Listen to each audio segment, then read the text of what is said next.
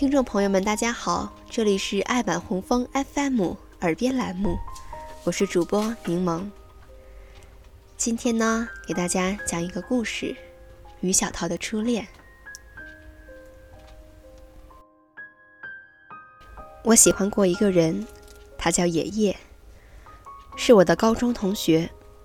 我和他做了两年的同班同学。高一那年是全然的陌路人，高二那年是关系很好的同学。不过遗憾的是，我们的好关系只维持了不到两个月的时间。高三那年，他去了其他班级，从此我们又成了陌路人。不过他对我来说是熟悉的陌路人，而我。对他来说，只是陌路人。我是一个很平凡的女生，走路永远顺着墙角，低着头，刘海永远盖过眼睛，看不见脸，说话唯唯诺诺的，永远不敢在别人面前大声说话。爷爷，他也并不是一个优秀的男生，他喜欢打篮球，却打不好篮球。他喜欢文字。却写不好语文老师要求的作文。他喜欢听歌，却唱不全一首完整的歌。我向朋友这样介绍过他：高中同学，在云南念书，然后人挺好的吧，大叔般的存在，感觉是这样的。他喜欢篮球，笑起来像阳光一样，很温暖。高高的，得仰起头才能看到他的脸。有酒窝，在他的左脸颊。家里面单亲，跟着母亲。然后他说，等他长大以后，会在小野镇那块儿开一个茶叶铺子，每天听着戏曲，摇摆着脑袋过日子，存点小钱，偶尔偷得浮生半日闲的出去旅游，小资一把。右腿有些问题，干不了重活，会有半夜起来写东西的习惯。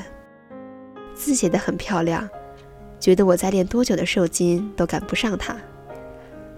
他比较喜欢道家，说他喜欢老子那种无为而治以及关于自然的情怀。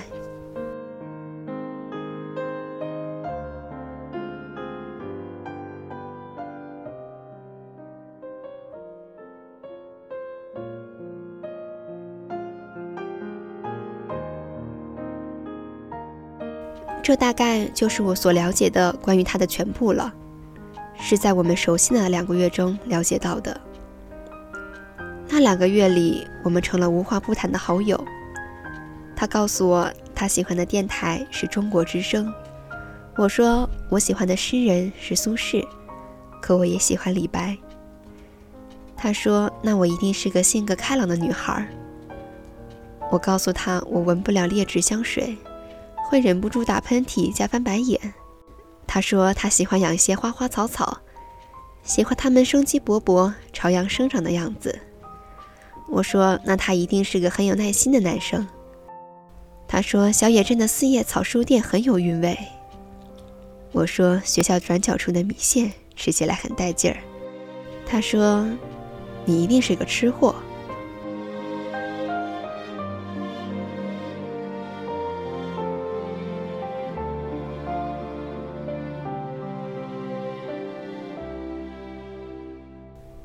我跟他说自己曾经看过一个笑话，说的是一个日本人和一个意大利人，各自用自己的母语给对方讲笑话，他们谁也听不懂对方在说什么，却彼此笑得很开心。他回答说：“快乐是可以被传染的。你看你快乐，身边的人也会渐渐开心快乐起来。”在图书馆遇着他抱着一本书，在借阅处等着。我仔细看了看，是三毛的《撒哈拉的故事》。我手里拿着地理教辅书，看到他借的书名那一刻，不知怎么的，觉得自己和他差了一大截，自卑的难受。前面的人借书走了，剩我和他。他示意我上前先借。嗯，爷爷也是一个很温柔的人。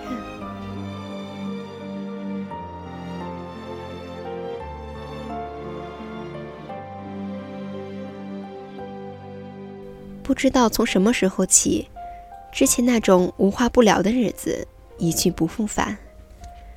时间含着明显的恶意从我们的头顶流过，我还是会在经过他身边的时候，沿着墙角低着头。他还是偶尔会在放学后玩一会儿篮球，才回到教室自习。日子云淡风轻，高中过了三年，他也许都不记得。班里还有一个叫做于小桃的女生，更不会知道于小桃就是那个网名叫小桃的女生。也许她都不曾记得有一个网友，她的网名叫小桃。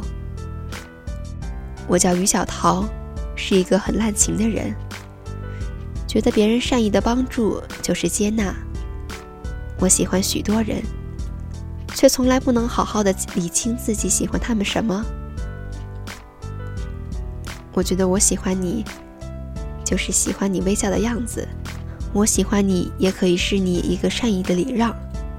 我喜欢你，就是喜欢你不经意的小动作。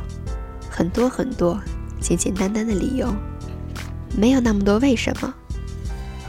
我向很多人说过喜欢你这三个字，也很多次收不到这个回答。可是很奇怪。即使他们那么斩钉截铁的语气，我也不会太难受。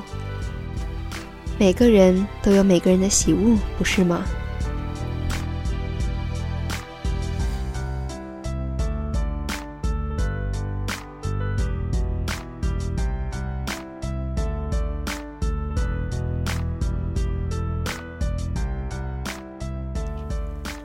我的脑容量也比一般的普通人要小得多。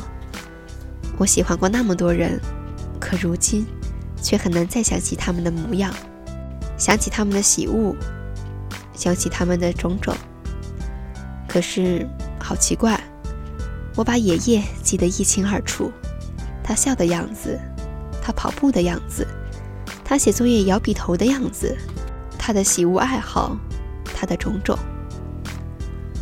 我喜欢过爷爷，喜欢的比其他人多一点。爷爷大概就是我的初恋了吧，于小桃的初恋。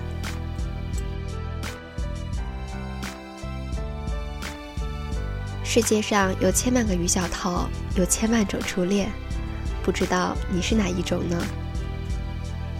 如果你也想说说你的故事，欢迎加入爱晚红枫 FM 听友群三三二五五零三零三。